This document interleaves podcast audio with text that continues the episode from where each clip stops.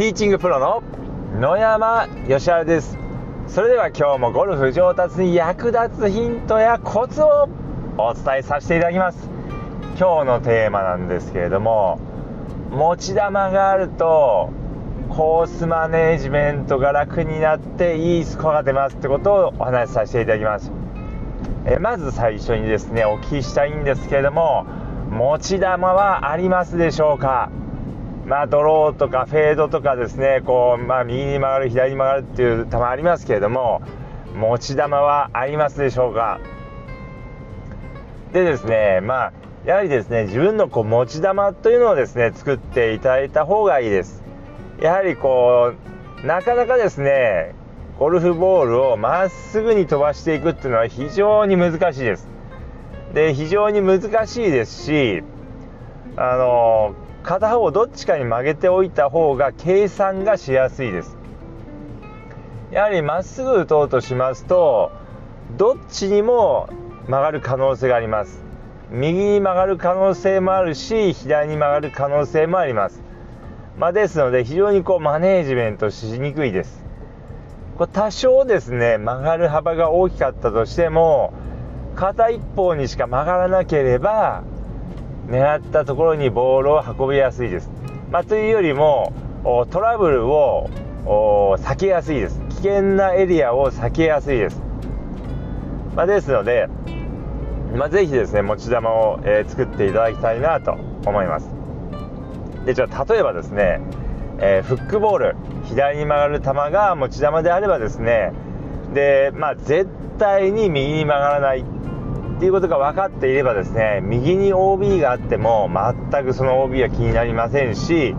反対にですね、えー、持ち球がスライスであればもう絶対にもう左には曲がらないってことが、えー、自分で分かっていればですね左に OB とか池とかがあってもですね全く気になりません。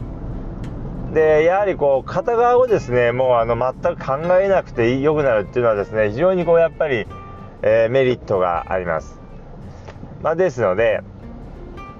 あの曲がる幅は大きくてもいいのでとりあえずまずはですね、えー、持ち球を作っていただければと思います。でまあえー、じゃあスライスとフックどっちがいいのかってことなんですけれどもまあどちらでも大丈夫です。まあ、やっぱりこうゴルフ始めたばっかりだと圧倒的にスライスを打つ方が多いのでまあ、ドローボールの方がいい。で、まあ、ドローボールに憧れる人っていうのはこう非常にこう多いんですけれども、まあ、スライスとかフェードがダメってことはないです。でまあ、えー、私もですねもうゴルフ始めてもう半年間はですね毎日毎日スライスばっかり打っていたのでやはりドローボールへのこう憧れっていうのがあってですねもうあのー、たくさん曲がってもいいしちょっとでもいいからもうあの左に曲がってほしいなと思って練習していました、まあ、ですので、まあ、私は、えー、どっちかっていうと、まあ、ドローボールが今も持ち球なんですけれどもでもあのゴルフ場でですねプロを目指して研修生になった時にそこの所属のプロにですねフェードが打てないとプロになれないって言われてですねでその後こう一生懸命フェードもこう練習、えー、しました、まあ、ですけれども今はどちらかというとドローボールが持ち球になっています。まあ、とは言ってもですねドライバーはですねちょっとこうどちらかというと、えー、まあ、スライスしてしまうこともですね、まあ、結構ありますので、まドライバーは、えー、まそれほど強いドローボールではないんですけどもという感じで、ま番手によってですねこういうふうにこう持ち球が違っても全然いいです、ま要はですねどっちに曲がるかっていうのが自分で分かっていれば OK です。で多くの場合はですねやはりこうショートアイアンとか、まショートウッドもしくはユーティリティあたりのクラブはですね球が左に曲がりやすいですし、まあ、ドライバーなどっていうのはですねどちらかというと球が右に行きやすい傾向があります。ですのでまあ左に行きやすいやクラブはまあ左に行って、まあ、ドローとかフックでドライバーはスライスフェード、えー、っていうような感じでも結構ですので、まあ、まずはこう自分でこう持ち球を決める。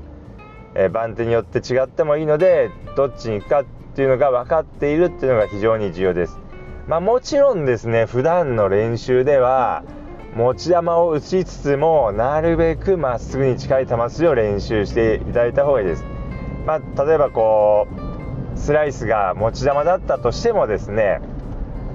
なるべく曲がりが少なくなる、えー、球筋スライスにしていただくようにですね練習をしていただいた方がいいです。で、まあ、持ち球、えー、がまあ、作っていただきたいんですけどもでその時にですねじゃあ、あのドローとフックの違い、まあ、もしくは、えー、スライスとフェードの違いは何かっていうことなんですけども、まあ、これはあの明確なですね、えー、違いの定義っていうのはありません。でまあ違う点としてはですね曲がりの幅が大きいか小さいかの違いです。曲がりの幅が大きければフックとか、まあ、スライスになりますし曲がりの幅が小さければドローもしくはフェードということになります。じゃあどのぐらいの曲がりからドローとかフェードになるかってことなんですけども、まあ、これもですね明確な定義はないんですけども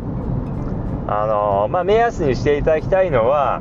飛距離に対して5%以内の曲がりってことを意識していただければと思います。ですので例えば150ヤード打った時に5%ですので7.5ヤード以上曲がったら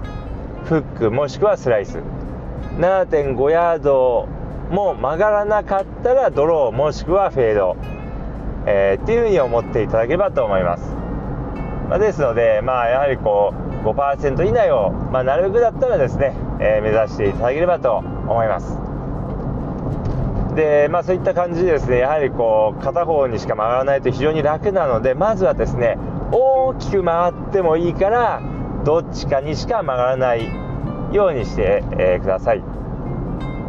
で、まあ、それができたらだんだん曲がりの幅を小さくするように練習していっていただければと思います。でまああのー、あとですね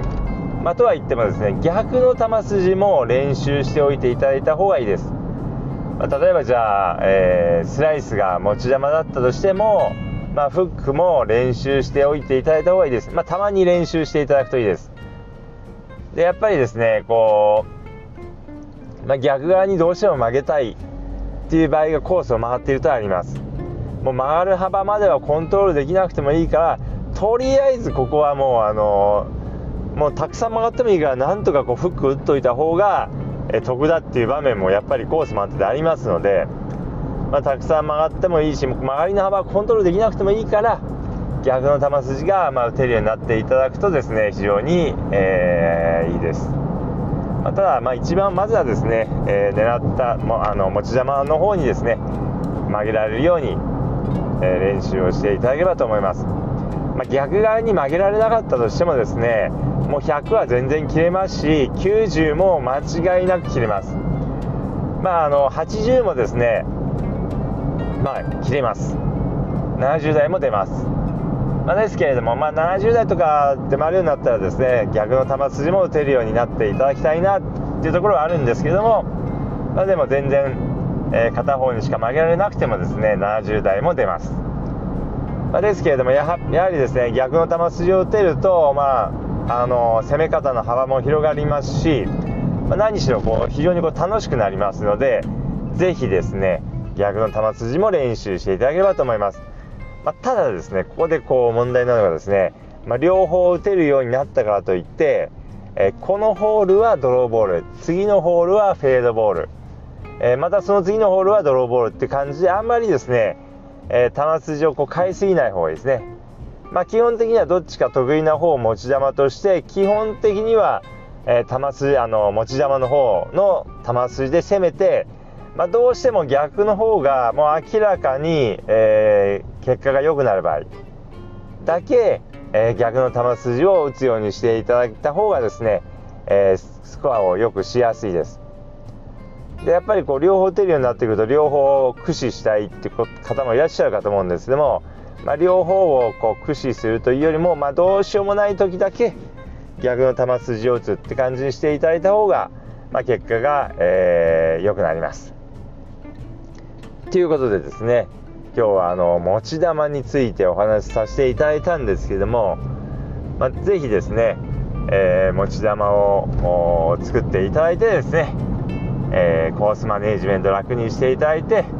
まあ、ペナルティを減らしていいスコアでラウンドしていただければと思います。ということでですね今日の音声はこの辺で失礼させていただきます。